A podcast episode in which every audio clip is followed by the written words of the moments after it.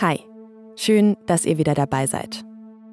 In den ersten vier Folgen dieser Staffel haben wir ja vor allem auf den Strafprozess im Fall Wirecard geschaut. Der gegen Markus Braun, Oliver Bellenhaus und Stefan E., der seit über einem Jahr in München läuft.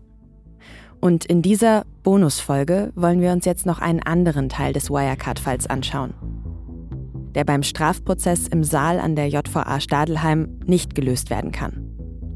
Die Geschichte der vielen, vielen AnlegerInnen, die mit Wirecard-Aktien viel Geld verloren haben. Nicht wenige von ihnen mehrere hunderttausend Euro. Und auch die fragen sich natürlich, wer ist schuld an diesem Jahrhundertbetrug? Wer übernimmt für das, was da passiert ist, am Ende die Verantwortung? Und vor allem fragen sie sich, sehe ich von meinem verlorenen Geld jemals etwas wieder? Das schauen wir uns jetzt an. Ich bin Tami Holderried, Journalistin bei der Süddeutschen Zeitung. Und ihr hört Wirecard. 1,9 Milliarden Lügen. Ein Podcast der Süddeutschen Zeitung. Und das ist die Bonusfolge. Ich will mein Geld zurück. Am 18. Juni 2020, an dem Tag, als Wirecard zusammenbricht, sitzt ein Mann in Luxemburg-Stadt in seinem Haus im Homeoffice. Andreas Wendt heißt er und kommt ursprünglich aus Deutschland, lebt aber in Luxemburg. Das hat sich damals so ergeben, weil Wendt als Moderator für den Fernsehsender RTL arbeitet. Für die Drehs ist er immer wieder auch in Deutschland unterwegs. Ich bin in Duisburg-Rheinhausen und genau in dieser Kulisse war ich vor fünf Jahren schon einmal. Denn da war das Haaratelier von Friseurmeisterin Rebecca Koch bereits in Schieflage geraten. Da waren allerdings die Umstände. Wendt hostet die Fernsehshow Der Saloncoach. Sein Auftrag dabei, er hilft Friseurläden, die finanzielle Probleme haben und gibt ihnen Tipps, wie sie ihr Geschäft wieder ankurbeln können. Und jetzt erreicht mich der nächste Hilferuf. Andreas Wenz eigener Look und Haarschnitt sind übrigens ganz unkompliziert. 5 mm Schnitt, 3 Tage Bart, fertig. Am Anfang seiner Berufslaufbahn hat Andreas Wendt selbst das Haare schneiden gelernt und auch in verschiedenen Friseurläden gearbeitet. Aber irgendwann wurde ihm das ein bisschen zu langweilig und Wendt ist vor der Kamera gelandet. Ein Friseur, der im Privatfernsehen als Moderator arbeitet, da haben viele Menschen schnell ein paar Klischees im Kopf.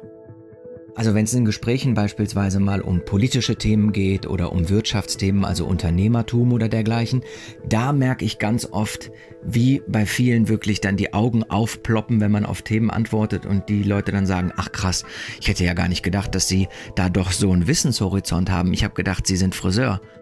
Aber Andreas Wendt hat sich von den Vorurteilen der anderen nicht ausbremsen lassen. Er hat zum Beispiel ziemlich schnell erkannt, dass er nicht nur vor der Kamera stehen sollte, sondern seine Fernsehshow am besten auch selbst produziert. Das bringt mehr Geld und auch mehr Entscheidungsfreiheit. Außerdem hat er eigene Beauty-Produkte entwickelt und, so sagt er es uns, sehr erfolgreich auf einem Home-Shopping-Kanal verkauft. Aber Andreas Wendt hat, wenn es ums Geld geht, mindestens einen großen Fehler gemacht. Er hat viel Geld in Wirecard investiert. Um genau zu sein, 136.000 Euro. Zurück also zum Juni 2020, als Wirecard zusammenbricht. Da verbringt Andreas Wendt, wie so viele Menschen im ersten Corona-Sommer, viel Zeit daheim im Homeoffice am Computer. Und da sitzt er auch am 18. Juni. Es ist der Tag, als die Wirtschaftsprüfer von EY bekannt geben, dass sie Wirecard kein Testat erteilen werden also nicht bestätigen können, dass mit den Bilanzen von Wirecard alles in Ordnung ist. Ich weiß noch, ich habe damals äh, alle möglichen Ticker verfolgt, ich habe es auf NTV verfolgt, was dann da alles irgendwie passiert ist, weil es ging ja Schlag auf Schlag. Es hieß dann ja, es wird nicht testiert. Dann hieß es, es fehlt womöglich 1,9 Milliarden Euro an Cash-Bestand.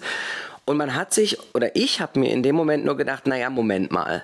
Also, dass jetzt rund 2 Milliarden Euro weg sind, das kann ja eigentlich nicht sein. Das denken in dem Moment ja eigentlich alle Menschen, die an diesem Tag die Nachrichten hören. Aber für Andreas Wendt geht es hier eben auch um 136.000 Euro, die er über mehrere Jahre hinweg in Wirecard investiert hat. Wendt ist dabei kein unerfahrener Anleger. Er kennt sich aus an der Börse.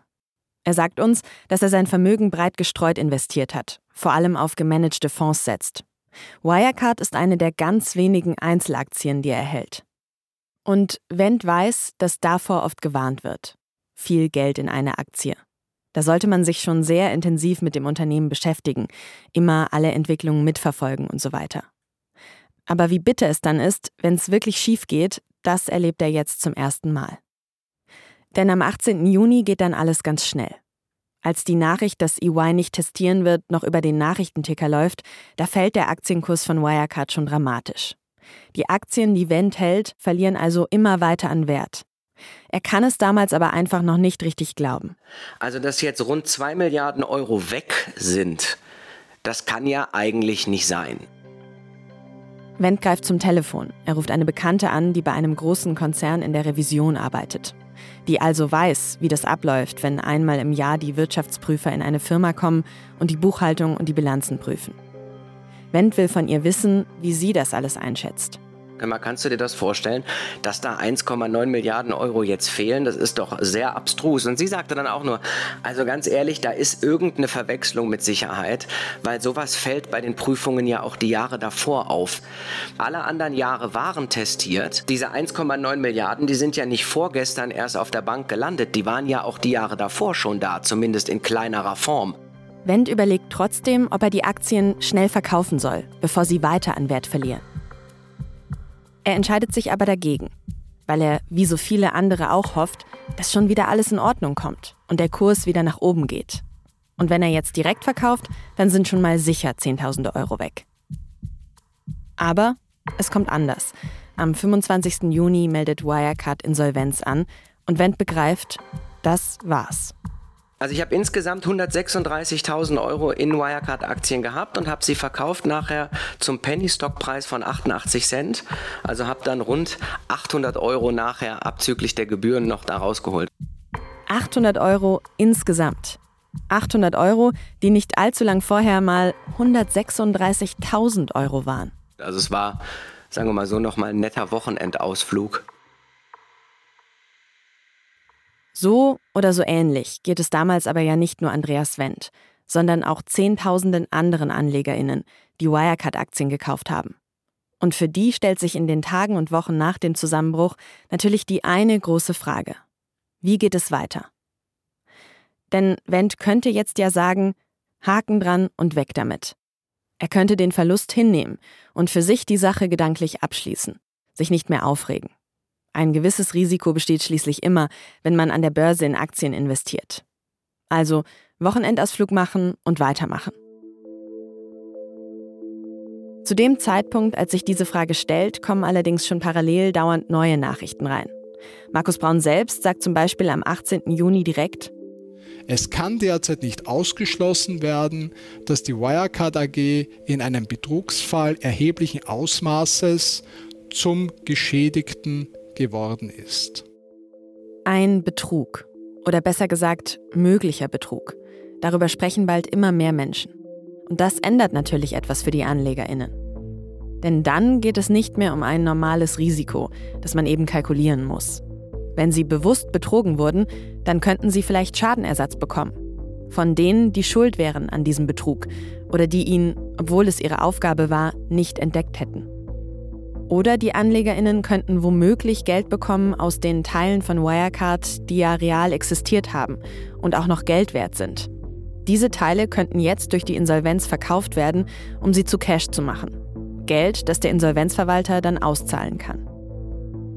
Für Andreas Wendt und die anderen Anlegerinnen heißt das also, wenn sie einen Haken an ihre Verluste machen und sich nicht mehr kümmern, dann sind sie das Wirecard-Desaster zwar gedanklich los, Sie müssten auch keine Anwaltsrechnungen und Gebühren bezahlen, um sich für Schadenersatz oder andere Gelder in Stellung zu bringen. Dafür hätten sie dann aber, wenn eines fernen Tages doch noch Geld verteilt würde, auch keinen Anspruch mehr darauf.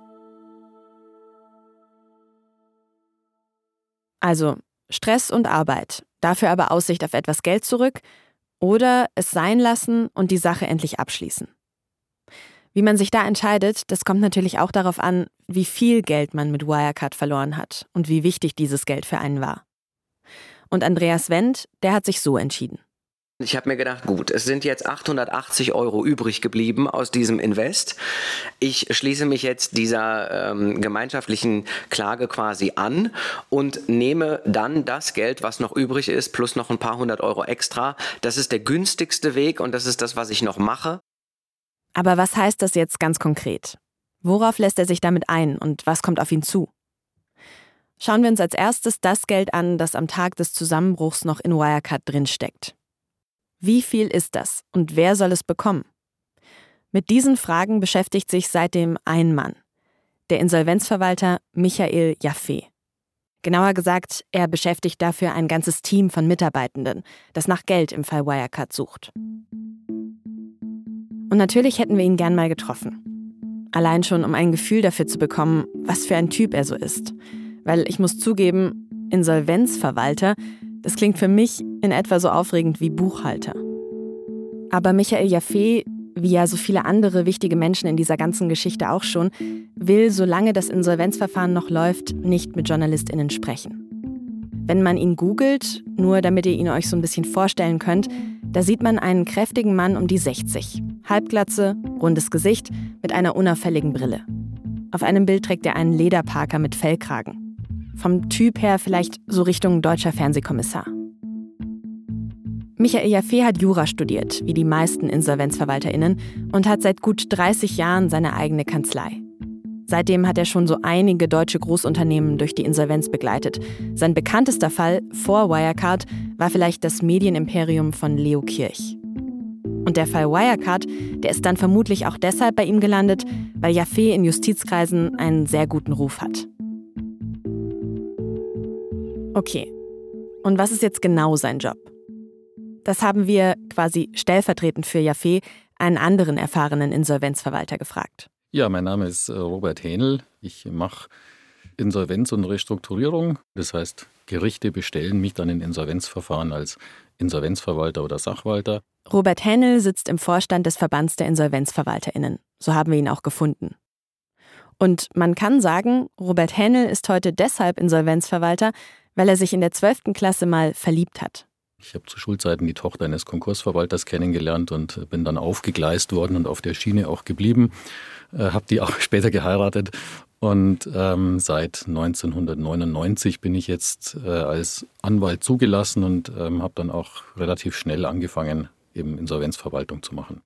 Der Job von Michael Jaffe und von Robert Hähnel und allen anderen InsolvenzverwalterInnen ist der. Wenn ein Unternehmen zahlungsunfähig wird, also so schlecht gewirtschaftet hat, dass es mehr offene Rechnungen als Cash hat, um sie zu bezahlen, und dann Insolvenz anmeldet, dann müssen Sie schauen, wo steckt noch Geld in dem Unternehmen? Wo kann man noch Geld rausholen? Und wie kann man das Geld dann möglichst gerecht an alle verteilen, denen noch Geld zusteht? Also an die sogenannten Gläubigerinnen. Das können Banken sein, die dem Unternehmen Kredite gegeben haben. Lieferanten oder DienstleisterInnen, wie zum Beispiel eine Putzfirma. Oder auch die MitarbeiterInnen, die noch Gehalt bekommen oder vielleicht sowas Banales wie Spesen ausgelegt haben. Sie alle bekommen eigentlich noch Geld von dem insolventen Unternehmen bildlich gesprochen, Sie haben einen Kindergeburtstag mit einer Torte mit 20 Stücken nur und es kommen jetzt 30 Kinder und jetzt soll, soll diese Torte möglichst gerecht verteilt werden, sodass nicht der Schnellste und der Stärkste dann sich das größte Stück holt, sondern dass diese Mangelsituation von irgendjemandem gemanagt wird und dann in einem geordneten Verfahren ähm, zu einem Ergebnis kommt, bei dem alle im Idealfall dann jetzt nicht glücklich sind, aber zumindest nachvollziehen können, warum das Ergebnis jetzt so zustande kommt. Mit diesem Bild kann man vielleicht auch die Situation bei Wirecard ganz gut erklären. Michael Jaffe, der wusste erst mal gar nicht, wie groß die Torte überhaupt ist, die es bei Wirecard noch zu verteilen gibt. So ist das in den meisten Firmen bei einer Insolvenz. Mit einem Unterschied. Normalerweise muss ein Insolvenzverwalter nicht rausfinden, ob irgendwo vielleicht noch ein Megatortenstück von 1,9 Milliarden Euro Cash versteckt ist. Das Geld aus dem Drittpartnergeschäft, das angeblich existiert hat oder eben auch nicht.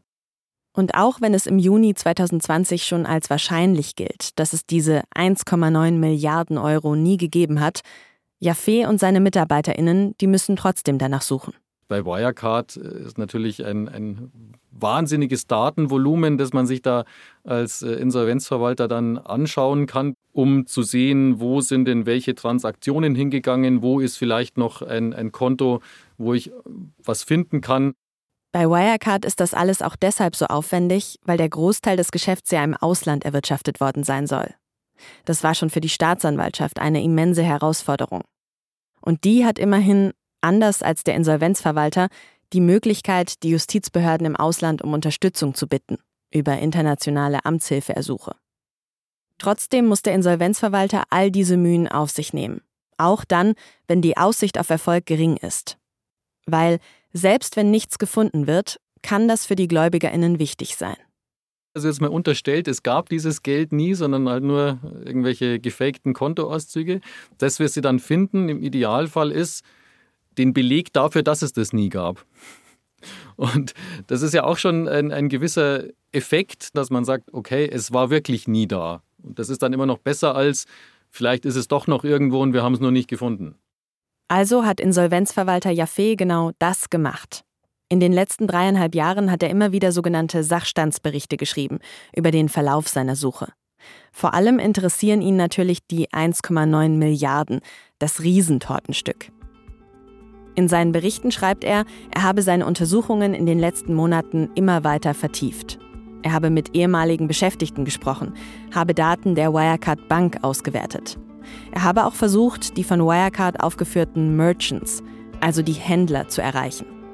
Aber wenn überhaupt jemand reagiert hat, dann habe keiner dieser Merchants bestätigt, dass es tatsächlich eine Geschäftsverbindung mit Wirecard gegeben hat. In seinem aktuellsten Bericht vom Dezember 2023, da schreibt Jaffe das hier. Die vermeintlichen Treuhandgelder sowie das behauptete und bilanzierte Drittpartnergeschäft mit Milliardenerträgen hat es bei Wirecard nicht gegeben. Das hätten Kontoauszüge der Bank, die die Treuhandkonten vermeintlich geführt habe, ergeben. Von den 1,9 Milliarden hat Jaffe also nichts gefunden. Und er sagt sogar, es hat sie nie gegeben. Wie es ja auch der Kronzeuge Oliver Bellenhaus behauptet. Und was bedeutet das alles für den Aktionär Andreas Wendt? Immerhin gut eine Milliarde Euro hat Jaffe mittlerweile zusammenbekommen. Mit allem, was er aus Wirecard noch so rausholen konnte. Also zum Beispiel durch Verkäufe einzelner Firmenbereiche von Wirecard, die funktioniert haben und die ein echtes Geschäft hatten. Aber auch mit so banalen Sachen wie dem Verkauf von Büromöbeln. Eine Milliarde also. Aber die Gläubigerinnen, die fordern viel, viel mehr. Aktuell fast 19,5 Milliarden. Bei vielen Forderungen ist noch unklar, ob sie wirklich berechtigt sind. Bislang hat Jaffe das bei Forderungen in Höhe von rund 1,6 Milliarden anerkannt. Aber was jetzt schon feststeht, Jaffe hat auf jeden Fall deutlich höhere Forderungen, als er bisher Geld zu verteilen hat. Und für Andreas Wendt und die anderen AnlegerInnen wird es genau da interessant. Bei der Frage, wer wann zum Zug kommt. Jaffe sagt nämlich, selbst wenn ich irgendwo noch richtig viel Geld finden würde, stehen Anleger wie Herr Wendt ganz hinten in der Schlange. Für Jaffe sind Anleger wie Wendt, also Leute, die Aktien von Wirecard hatten, nämlich keine GläubigerInnen, sondern MiteigentümerInnen des Unternehmens. Und das eben mit allem Risiko, was dann da dazugehört. Und ihre Ansprüche sind erst dann dran, wenn die Ansprüche der GläubigerInnen komplett befriedigt sind. Also stellt euch vielleicht nochmal die Torte und den Kindergeburtstag vor. Eine Torte, die eigentlich für 20 Kinder reicht. Zum Geburtstag sind jetzt aber noch viel mehr Kinder gekommen, als im Beispiel von Robert Hähnel von vorhin. Jetzt sind da alleine 30 Kinder im Team GläubigerInnen für die 20-Stück-Torte. Und dann sind da nochmal 70 neue Kinder im Team AnlegerInnen. Zu denen gehört Andreas Wendt. Sicheren Anspruch auf die 20 Tortenstücke haben nur die 30 ersten Kinder. Also macht der Insolvenzverwalter kleinere Stücke und verteilt die Torte an die 30. Und hat dann, richtig, nichts mehr für die 70 übrigen Kinder aus dem Anlegerinnen-Team. Die gehen leer aus.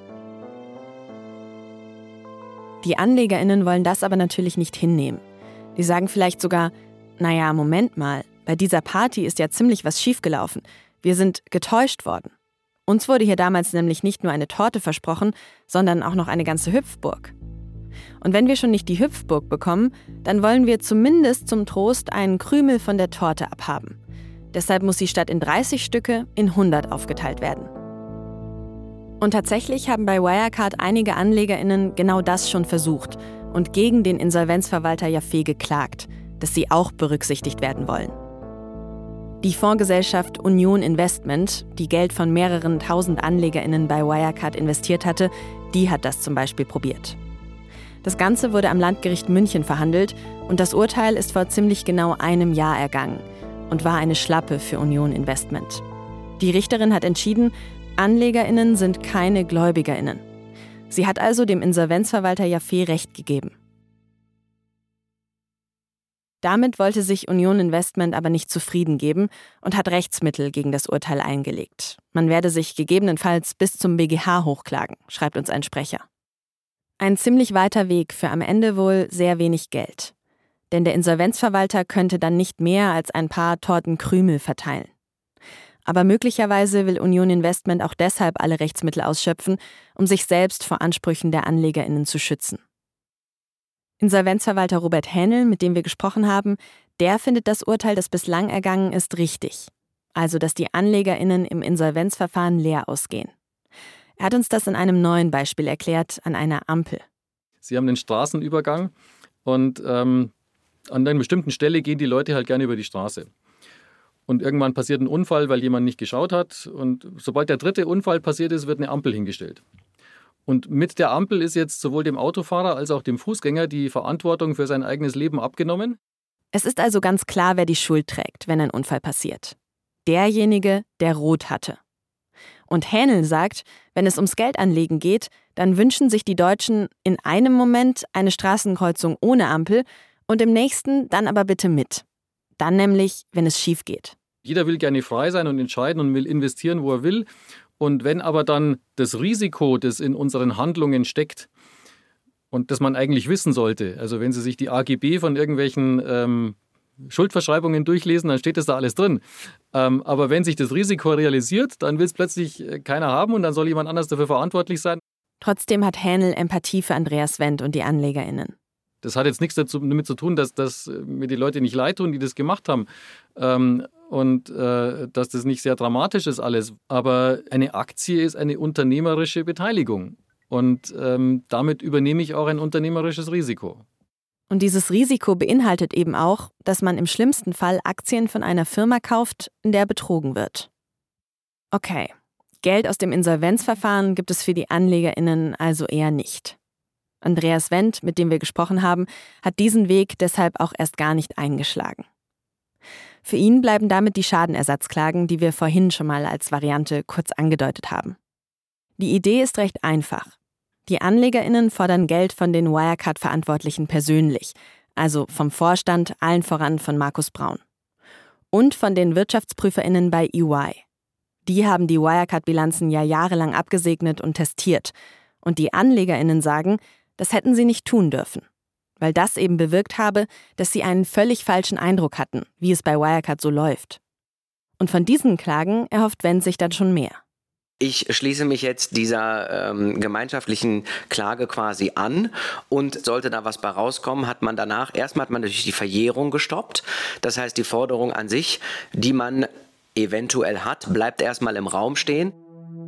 Konkret bedeutet das für ihn erstmal einigen Papierkram bewältigen. Das heißt Zeit und Nerven investieren und dann natürlich auch die Kosten tragen für die Anwältinnen. Dafür aber vielleicht auch eines Tages etwas mehr Geld zurück. Vielleicht, weil so einfach ist das mit diesen Klagen nicht. Ich versuche mal, es auf das Wesentliche runterzubrechen. Bei den Schadenersatzansprüchen gegen EY läuft jetzt ein sogenanntes Musterverfahren. Sowas kann dann gemacht werden, wenn sich potenziell sehr viele Leute an Klagen beteiligen könnten und der Sachverhalt für alle mehr oder weniger identisch ist. So wie bei Wirecard eben sehr viele Aktionärinnen gegen EY klagen wollen. Um Zeit und Ressourcen zu sparen, sagt man dann, okay, wir machen ein Verfahren, das dann aber beispielhaft für alle anderen Verfahren stehen kann. Und für dieses Verfahren wird dann eine Person aus der Gruppe der Klägerinnen ausgesucht, der sogenannte Musterkläger, ein real existierender Kläger. Und im Fall Wirecard ist das Kurt Ebert, ein Banker mit mehr als 40 Jahren Berufserfahrung. Die FAZ zitiert ihn mit der Aussage, er sei kein naiver Privatanleger, sondern wisse sehr wohl, was ein Testat ist, wie man eine Bilanz liest und was ein Leerverkaufsverbot sei. Genutzt hat ihm das aber nichts. Eine halbe Million Euro hat er mit Wirecard-Aktien verloren und die will er jetzt zurück. Am liebsten ganz. Dieser Musterkläger wird also quasi stellvertretend für alle anderen, die sich der Musterklage angeschlossen haben, also zum Beispiel auch Andreas Wendt, ein Verfahren durchmachen. Aber auch für diese anderen kostet das was. Bei den rund 136.000 Euro sind es, meine ich, rund 2.000 Euro an Kosten, die da insgesamt anfallen. Das sind also dann die Gerichts- und die, die, ähm, die Verfahrenskosten. Das ist am Ende vielleicht ein Betrag von 2.000 Euro. Ich weiß es nicht genau, weil ich es noch nicht zahlen musste. Aber das ist auch was, wo ich sage, bei 136.000 ist das jetzt nicht unbedingt der große Klotz. Und zumindest ist es ein Versuch wert. Das zuständige Gericht, vor dem das jetzt verhandelt wird, ist das Bayerische Oberste Landesgericht weil Wirecard seinen Firmensitz ja in der Nähe von München hatte, also in Bayern. Und der Musterkläger und sein Anwaltsteam müssen vor diesem Gericht jetzt vor allem eines nachweisen. Dass EY bei Wirecard vorsätzlich lasch geprüft hat, die Augen verschlossen hat vor Dingen in der Buchhaltung und in den Bilanzen, die ein Alarmsignal hätten sein müssen. Stellen wir uns also noch mal kurz den Kindergeburtstag vor. Da wären die Wirtschaftsprüferinnen von EY diejenigen, die die Einladung für die Party gecheckt haben. Wenn in der Einladung also die vielversprechende Info steht, der Geburtstag wird super, es gibt sogar eine Hüpfburg, dann sollte EY das überprüft haben. Ist die Hüpfburg tatsächlich gebucht? Gibt es Rechnungen, die das belegen? Falls ja, alles prima. Aber wenn es keine Nachweise gab und EY diese Einladung trotzdem abgesegnet hat, dann wäre das ein Problem für EY. Warum sowas vielleicht passieren kann, darüber haben wir in der ersten Staffel dieses Podcasts schon mal gesprochen.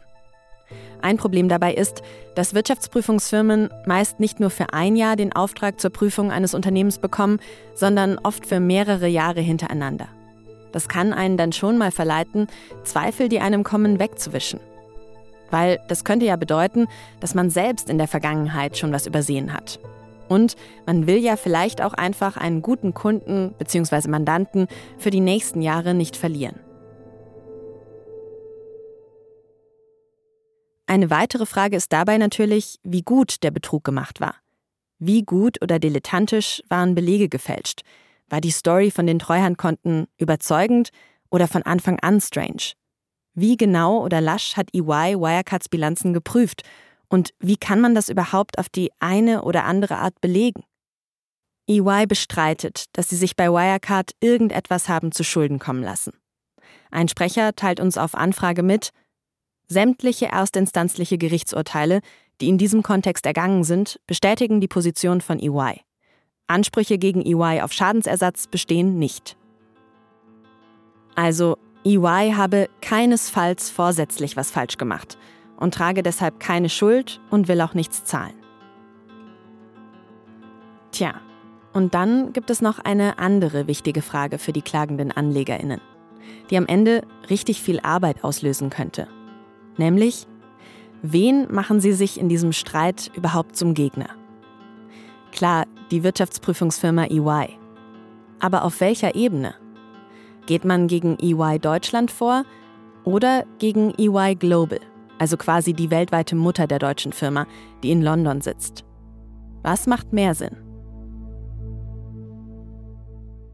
Die Anlegerinnen haben entschieden, dass sie versuchen wollen, gegen EY Deutschland und EY Global vorzugehen.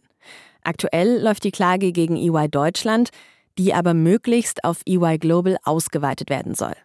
Weil bei EY Global stehen die Chancen viel besser, dass das Unternehmen die Ansprüche der Anlegerinnen am Ende überhaupt bezahlen könnte, wenn denn die Anlegerinnen vor Gericht erfolgreich wären.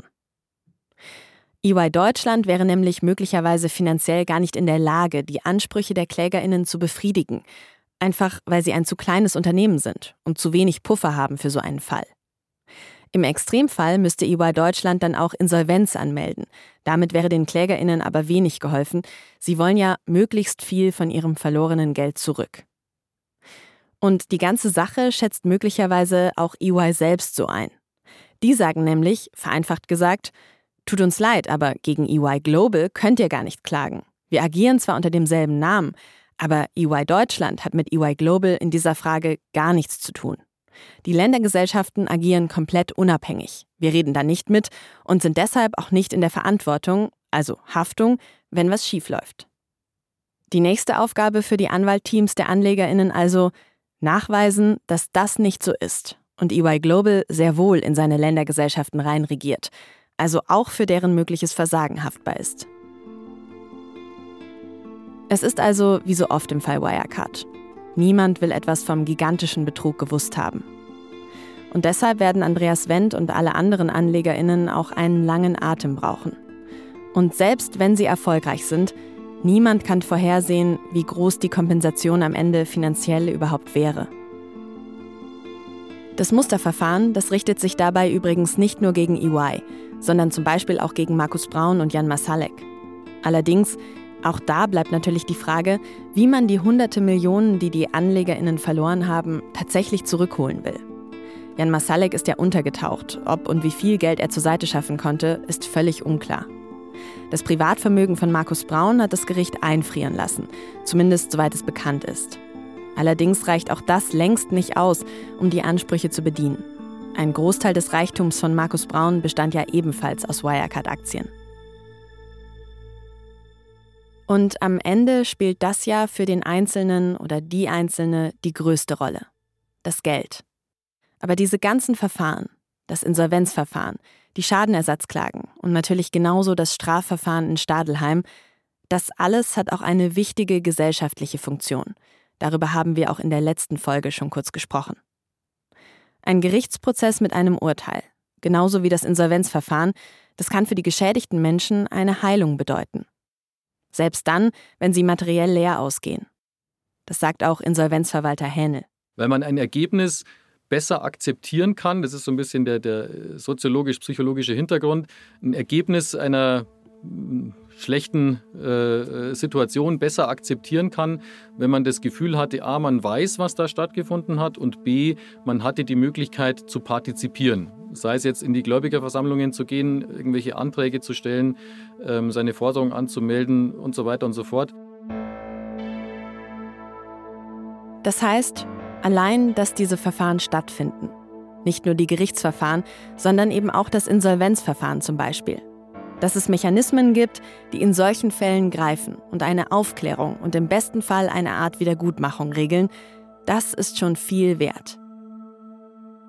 Selbst wenn die Anlegerinnen nie wieder etwas von ihrem Geld sehen, sie wissen am Ende, es wurde immerhin alles getan. Diese ganzen Aspekte tragen im Idealfall dann dazu bei, dass eine gewisse Gerechtigkeit hergestellt wird.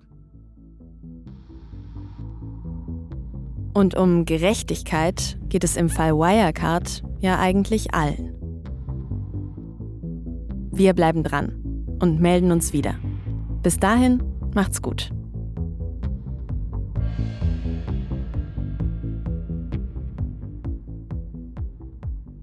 Wirecard. 1,9 Milliarden Lügen. Ein Podcast der Süddeutschen Zeitung. Noch mehr exklusive Podcast-Serien finden Sie unter sz.de-podcast-serien. Ganz aktuell Dämon, der Exorzist aus dem Internet. Eine aufwühlende True-Crime-Recherche zu ungeahnten religiösen Parallelwelten und über den Umgang unserer Gesellschaft mit psychischen Erkrankungen. Wirecard. 1,9 Milliarden Lügen. AutorInnen Franziska von Malsen, Vincent Vitus Leitgeb und Tami Holderried. Mitarbeit Leonardo Kahn. Produktion und Sounddesign Julia Ungert und Carlo Sarski. Zusätzliches Sounddesign Bonnie Stueff. Und moderiert habe ich, Tami Holderried. Vielen Dank an das SZ-Rechercheteam zum Wirecard-Skandal. Ganz besonders an Stefan Radomski, Johannes Bauer, Nils Wischmeier und Klaus Ott.